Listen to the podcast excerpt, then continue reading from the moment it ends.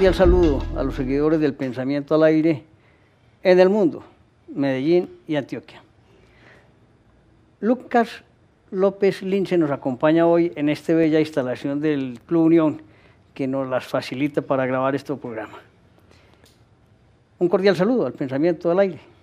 Gracias, gracias Toño, gracias por, por la invitación. Eh, qué tan especial encontrarnos después de tanto tiempo por aquí en este super programa. Yo pues feliz, feliz obviamente de, volver a verte y también de poder compartir aquí un rato con ustedes y contar cositas de mi vida, de lo que hago, de la experiencia.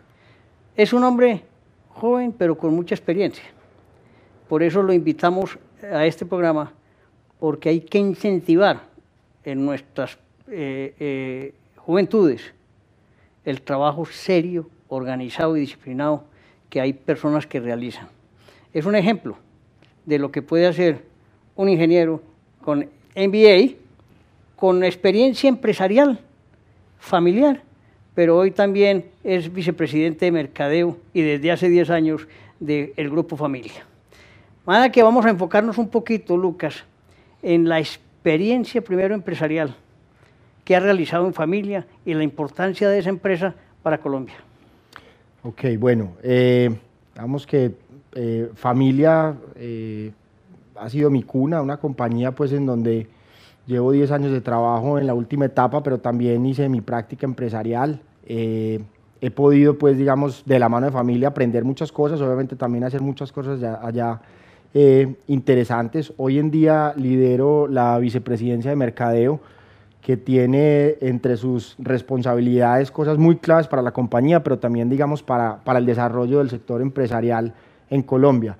Eh, lidero toda la parte de innovación, todos los temas, digamos, de comunicación también en general de las diferentes marcas de la compañía en los ocho países donde está presente. Eh, también un gran cambio de transformación digital que estamos haciendo alrededor de los negocios y eh, le estamos involucrando el área de sostenibilidad, que al final, digamos, como la visión de la compañía, queremos que la sostenibilidad no solo sea como una, eh, una patica de la compañía, un accesorio de la compañía, sino que se vuelva parte del negocio. Por eso se integra a esta área y, y se vuelve cada vez más importante. Vamos, vamos a entrar en detalle de eso, Lucas. Cuando se habla de vicepresidencia de mercadeo, la gente tiene un concepto tradicional del mercadeo y el mundo ha evolucionado de una manera tan rápida, tan ágil, que ese mercadeo se convierte en otra, en, otra faceta distinta, mucho más amplia. Así es. Cuéntele un poquito y con detalle a nuestra gente de esa faceta nueva del mercadeo. Ok, bueno, lo más importante es que eh, Grupo Familia es una compañía de marcas, así lo reza en su estrategia. Es una compañía donde las marcas, la innovación, la distribución, eh, son, son digamos, sus tres grandes diferenciadores. Eh, y en línea con eso, para poder adaptarnos a los cambios, se le ha dado a esta área de mercadeo un, espectro muy grande dentro de la compañía. Es decir, nosotros, eh, pues nuestro primer trabajo es ser los grandes voceros del consumidor dentro de la compañía. La compañía sí lo entiende y por eso diseña una estructura donde está el cliente en el centro, el área de mercadeo como ese gran, ya lo dije, eh, intérprete de las necesidades y de ahí digamos que todas las áreas van colgándose alrededor tratando de responder lo mejor posible a una propuesta de valor de cada marca que diseñamos nosotros en mercadeo. O sea, nosotros digamos que diseñamos la estrategia, cómo vamos a ganar con las mamás y los papás, eh, con, nuestros, digamos, con nuestros productos de cuidado del bebé, cómo vamos a ganar con las mujeres con nuestros productos de cuidado femenino, cómo vamos a ganar con los dueños de mascotas con una marca muy nueva que se llama Petis etcétera, etcétera, etcétera, en, digamos, en, en el Caribe y en Sudamérica, donde está eh, presente la compañía, mm, pero con, un, con, un, con una cosa que nos, que nos hace a nosotros muy orgullosos y es con un gran know-how colombiano, porque pues la, la sede del Grupo Familia está en Medellín, aquí creamos todas estas estrategias y desde aquí las ejecutamos en, en todos estos diferentes países donde estamos. Hoy? Es una compañía que tiene ocho plantas de producción. Tenemos huella productiva eh, muy grande en Colombia, eh, con plantas, dos plantas aquí en Antioquia, una planta en Bogotá y una planta eh, en Guachené, en Cauca, También tenemos dos plantas en Ecuador, tenemos una planta en, Buenos Aires, en Argentina, y tenemos una planta en República Dominicana. Una huella productiva muy grande. Lucas, ¿y sigue siendo el, direccionamiento de todo centralizado en Medellín? Sí, sí, digamos que obviamente tratamos de ser una compañía regional, que actúa regional, que digamos le responde a los consumidores argentinos diferente a como le respondemos a los consumidores chilenos o ecuatorianos, pero sí con una Sí, con un, con un, con un gran know-how o, ese, o eso, digamos, esa sede central en Medellín hace que muchas de las decisiones que impactan a esos consumidores de Latinoamérica se hagan aquí en esta ciudad. El sector empresarial colombiano ha cambiado también, pero digamos que las compañías que uno ve que más ha innovado silenciosamente inclusive, pero uno lo ve en la práctica, en el desarrollo de producto, ha sido familia, que se ha distinguido en ese tema de innovación. Sí, Muchísimo, eh, y, pues nosotros tenemos datos súper interesantes. Eh, la gran apuesta de innovación de la compañía ha hecho que nosotros en cuatro años lleváramos a que los productos de innovación eh, pasaran de pesar el 2.5% de las ventas de la compañía a más de 15% el año pasado. O sea, es decir, el 15% de la venta de Grupo Familia provino de productos nuevos, soluciones nuevas que le estamos entregando al mercado. El año antepasado nos ganamos también eh, el producto del año en un mercado súper competido donde están absolutamente todas las multinacionales del mundo, eh, como Chile, por ejemplo. Mm, y obviamente la innovación, pues digamos que más allá de sacar un montón de productos, pues es parte del ADN de la compañía en todo lo que hace. Eh, no solamente, digamos que al final obviamente el consumidor lo ve tangible en, en los productos que compra, pero nosotros adentro tenemos procesos de innovación dentro de todas las áreas, dentro de logística, dentro de manufactura, dentro de cómo nos comunicamos, hasta dentro de cómo trabajamos. es, algo que ya está en el ADN y eso le ayuda mucho a la compañía a mantenerse vigente en todo lo que hace. Este programa que tiene, digamos, una audiencia mundial, ¿por qué no les cuenta productos importantes que tiene hoy familia que impactan el mercado? Listo, pues digamos que familia, familia se, se configura a través de seis unidades de negocio, las cuales apuntan a atender eh, lo mejor posible o digamos de manera superior a, seis segmentos de consumidores. Entonces, eh, nuestro negocio más grande es cuidado de la mujer. ¿Qué eh, Con una marca que se llama Nosotras. es la marca líder en protección femenina en Sudamérica. Eso excluyendo Brasil porque no estamos ahí, pero si uno toma Sudamérica y le quita Brasil, es, es la marca líder con más de 40% de participación de mercado. es la marca líder en República Dominicana, Colombia, eh, Bolivia, eh, Ecuador, Perú, segunda en Chile, eh, líderes en volumen en Argentina. O sea, una marca que tiene una huella supremamente Ese importante. Es nosotras. Nosotras. Y nosotros nos vamos a un corte comercial. Perfecto. Gracias.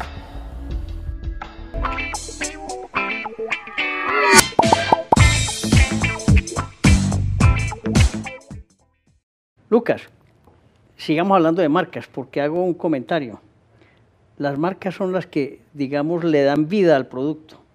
Y en Colombia, inclusive tuve un programa con Julio González Villa cuando hablamos de las grandes marcas perdidas en Colombia, que es un tema de mercadeo y que a, usted le debe impactar. Pero volvámonos a las marcas de familia. Ya vimos nosotras. ¿Qué otra marca? Bueno, eh, como te lo comentaba, entonces nos, configuramos para atender segmentos de consumidores. Otra, otra de nuestras marcas es la marca Pequeñín, que está dirigida al cuidado del bebé, una marca que también tiene presencia en varios países, en República Dominicana, en Bolivia, en Ecuador, en Colombia. Eh, una marca que está cambiando aceleradamente, digamos, ahí aprovecho para contar algo bien interesante que es parte de esa innovación que no solo se da en producto y es que hace más o menos unos tres años empezamos con un cambio sustancial en la manera como construimos estas marcas. Nosotros le llamamos, le decimos al proyecto Marcas 2.0, pero al final, digamos que la idea central es partir del propósito de la marca, o sea, eh, volver a lo básico de por qué existe una marca. Entonces, en el caso de Pequeñín, después de hacer un montón de investigaciones por muchos países, nos dimos cuenta que una de las grandes dolencias que tienen los papás y mamás hoy en día es que estos, digamos, estas mamás y papás millennials eh, no quieren vivir la vida como les dicen sus papás. Una cosa muy diferente, digamos, a lo que me pasa a mí hoy en día que tengo hijos y seguro lo que te pasó a vos. Y es, uno quería preguntarle a su mamá cómo actuar. Hoy en día las mamás quieren algo que nosotros describimos o, encontramos que era la palabra libertad. Entonces, construimos toda la propuesta de valor de la marca alrededor de la libertad para los papás. Y digamos que entonces eso cómo se configura. Y tú me lo decías, bueno, decime, decime eso cómo se configura en productos. Y es lo más interesante, cómo nos, digamos, nos encontramos la libertad como una gran promesa de valor. Eh, ya llevamos pues varios lanzamientos, pero los dos más importantes alrededor de eso fueron eh, los pequeñín baby pants, digamos un, un, un, pantalón que se pone, un pañal que se pone como un pantalón. Y al final su propuesta de valor es que cuando uno tiene un hijo, encontramos que el único que lo sabe cambiar bien es la mamá, pero cuando lo quiere cambiar la tía, el papá, es un enredo. Con esto no pasa lo mismo, entonces es, venga, cualquiera de la familia lo puede cambiar. Y el último lanzamiento que hicimos el año anterior, que son unos pañales, una tecnología revolucionaria buscando cambiar completamente la categoría en los países donde estamos, digamos que unos pañales mucho menos gruesos, pero que absorben, la tecnología que tienen hace que absorban igual o más que los anteriores. Entonces esto lo que hace es darle mucha más libertad de movimiento al bebé y con eso obviamente queremos que también esa libertad de movimiento del bebé se transmita a la libertad de los padres.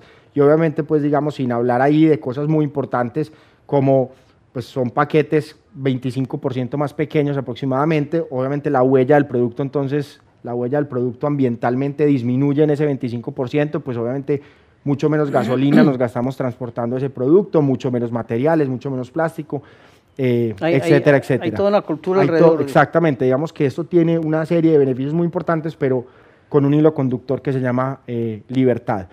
Bueno, y familia aquí como para, para seguir adelante y hacerlo más rápido, también tenemos una unidad de negocio que llamamos Cuidado de la Familia, donde está toda la solución de papeles desechables, papel higiénico, bajo la marca Familia, una marca supremamente icónica eh, quedó hace dos años como la segunda marca más reconocida del país y como la marca colombiana más influyente. O sea, una marca eh, de más de 50 años supremamente importante.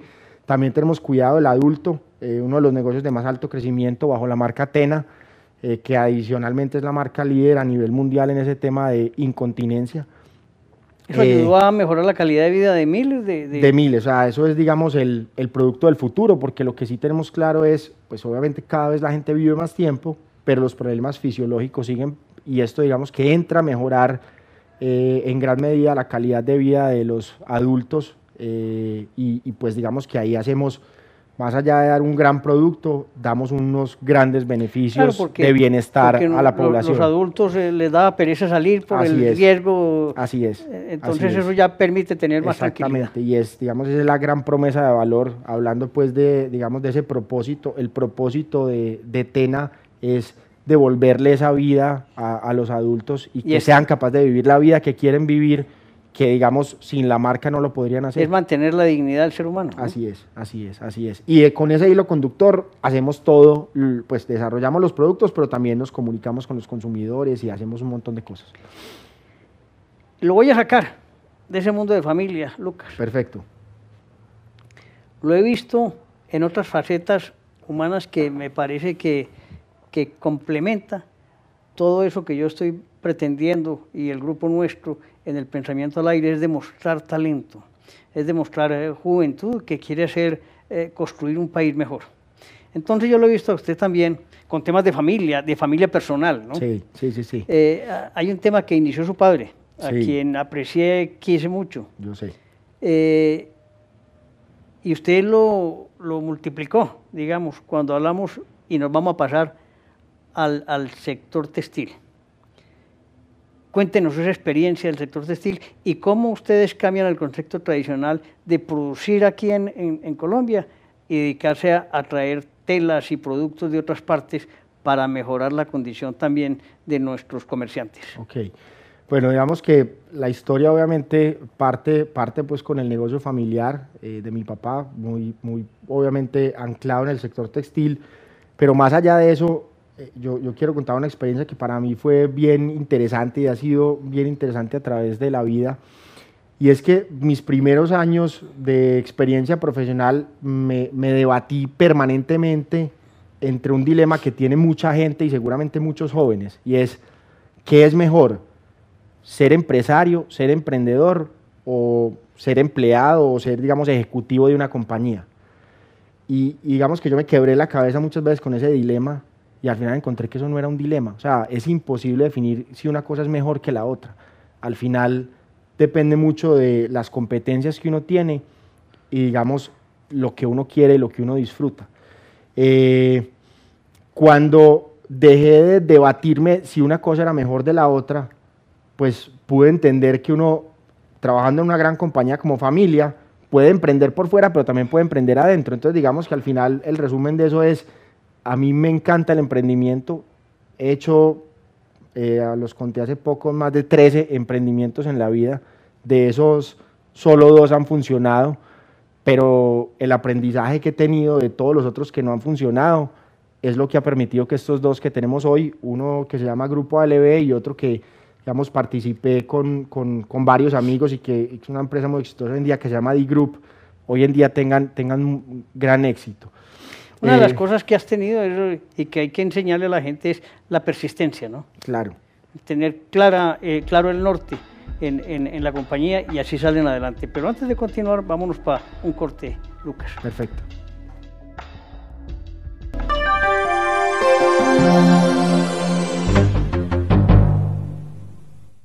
Lucas, hablaste, hablaste de un tema muy importante y es eh, la cantidad, digamos, de proyectos que has iniciado y dos de ellos eh, eh, han sido fructíficos al, final del camino. Pero yo creo que al final se triunfa también es por el conocimiento, el aprendizaje obtenido y no repetir los mismos errores. ¿Compartir esa idea o no? Completamente. Yo creo que al final el, el el emprendedor exitoso, y vuelvo, insisto, cada vez más las compañías necesitan emprendedores adentro, y un emprendedor es eso, un emprendedor es una persona eh, que es capaz de aprender de los errores, tomar el conocimiento de lo que se equivoca, rápidamente ponerlo en práctica, y eso te lleva al éxito. La diferencia, la diferencia entre un emprendedor exitoso o entre un empresario exitoso no es que el uno es más inteligente que el otro, que uno tiene más competencias que el otro. Para mí es ¿Cuántas veces es capaz de levantarse de los errores y ser capaz de corregirlos? La gente se le olvida eso, la gente cree que el tema está como en un arte de hacer las cosas perfecto. No, para mí está en el arte de hacer las cosas bien todos los días. Va uno a tener malos días, va uno a tener millones de, decisiones difíciles. Es uno como no se deja de derrotar de esas decisiones difíciles o esas decisiones equivocadas que muchas veces se toman. ¿Cómo uno no se deja de derrotar de eso? Aprende, involucra ese conocimiento a su proceso personal y obviamente de las personas que trabajan con uno y se levanta rápidamente y, vuelve y arranca. Ese para mí ha sido pues como el, mantra con el que me he movido en la vida y, la verdad, dos cosas, pues obviamente creo que produce resultados, pero a la vez también hace la vida mucho más tranquila y, mucho más disfrutable. Y el empresario sufre, es que el empresario tiene afugias bancarias, tiene eh, producto, tiene muchas cosas que... Yo, yo, le digo a mi hermano siempre, mi hermano es eh, quien maneja la, la compañía familiar, le va muy bien, pero lo único que le digo es, la única constante que tiene usted como empresario o como ejecutivo son los problemas. Entonces, si usted, si usted se deja realmente cambiar su genio, su tranquilidad, su paz familiar por los problemas, pues entonces va a sufrir toda la vida, porque aún en los mejores años, aún en los mejores momentos, aún en las compañías más exitosas, los problemas están todos los días. es, eso es lo único que uno tiene seguro que le va a pasar. Hay que aprender a vivir con ellos con tranquilidad. Cuéntenos, Lucas, de esa empresa familiar textil. Ok, bueno, entonces eh, eh, se llama Grupo ALB. Grupo ALB nace eh, en el año 2009. como todo emprendimiento, ha tenido altos y bajos, mucho aprendizaje, digamos que tuvimos unos primeros años supremamente exitosos tuvimos un 2013 donde pensamos que el negocio no era viable y tuvimos que hacerle unos cambios eh, absolutamente drásticos, cambiar todos los clientes, prácticamente fundar la empresa de nuevo. Eh, ¿Por qué? ¿Por qué fue? ¿Qué ocurrió? Digamos que ocurre lo que le pasa a muchos empresarios y es que eh, fuimos un poco cortoplacistas en la estrategia. Eh, no fuimos capaces de prever los riesgos que venían, digamos que los riesgos que venían básicamente era, eh, estaban entrando muchas marcas internacionales eh, al sector en Colombia y digamos que pues más allá de que nuestros clientes se acabaran, ninguno se acabó, todos siguieron, pero sí sintieron una gran presión competitiva y esa presión competitiva se trasladó a Grupo ALB y Grupo ALB no estaba preparado internamente para atender esas nuevas necesidades de los clientes. Así de simple, creo yo. Y lo más interesante de esto fue que eh, hicimos, unos, hicimos un cambio completo en, digamos, en, la estructura de las personas que estaban adentro y llega una persona, mi hermano de 26 años, sin ninguna experiencia, y digamos que adrede lo, lo hicimos así, buscando reinventar el negocio de cero y hacer una gran apuesta, una gran apuesta de, venga, si este negocio no somos capaces de reinventarlo por completo, pues mejor mejor lo, lo, vamos a cerrar. O sea, esto tiene que tener una propuesta completamente distinta. Y por eso nos la jugamos por una persona que lo, venía con, vamos, con muchas ganas, supremamente importante el tema de las ganas, pues digamos, eh, y a la vez con muchas capacidades, pero sin experiencia en el sector. digamos que mi hermano toma la compañía en el año 2014. Eh, y, va a sonar muy alto este dato, pero hemos sido capaces de crecer 10 veces la venta eh, de lo que teníamos en el 2014 al cierre del año anterior. 10 por 10 veces las eh, hemos multiplicado, siendo capaces de cambiar completamente el modelo de negocio, innovando en un sector donde parece difícil innovar. Eh, cuenta el sector, cuenta digamos, Sí, digamos que al final difícil innovar porque, porque pues nosotros vendemos un producto, cuando uno dice, nosotros vendemos telas, la gente dice, ¿usted cómo innova en telas? Eso es un commodity pero al final lo que hicimos fue juntar un gran expertise que había alrededor del desarrollo del producto en la compañía con una capacidad productiva eh, a muy buenos precios que existe en Asia.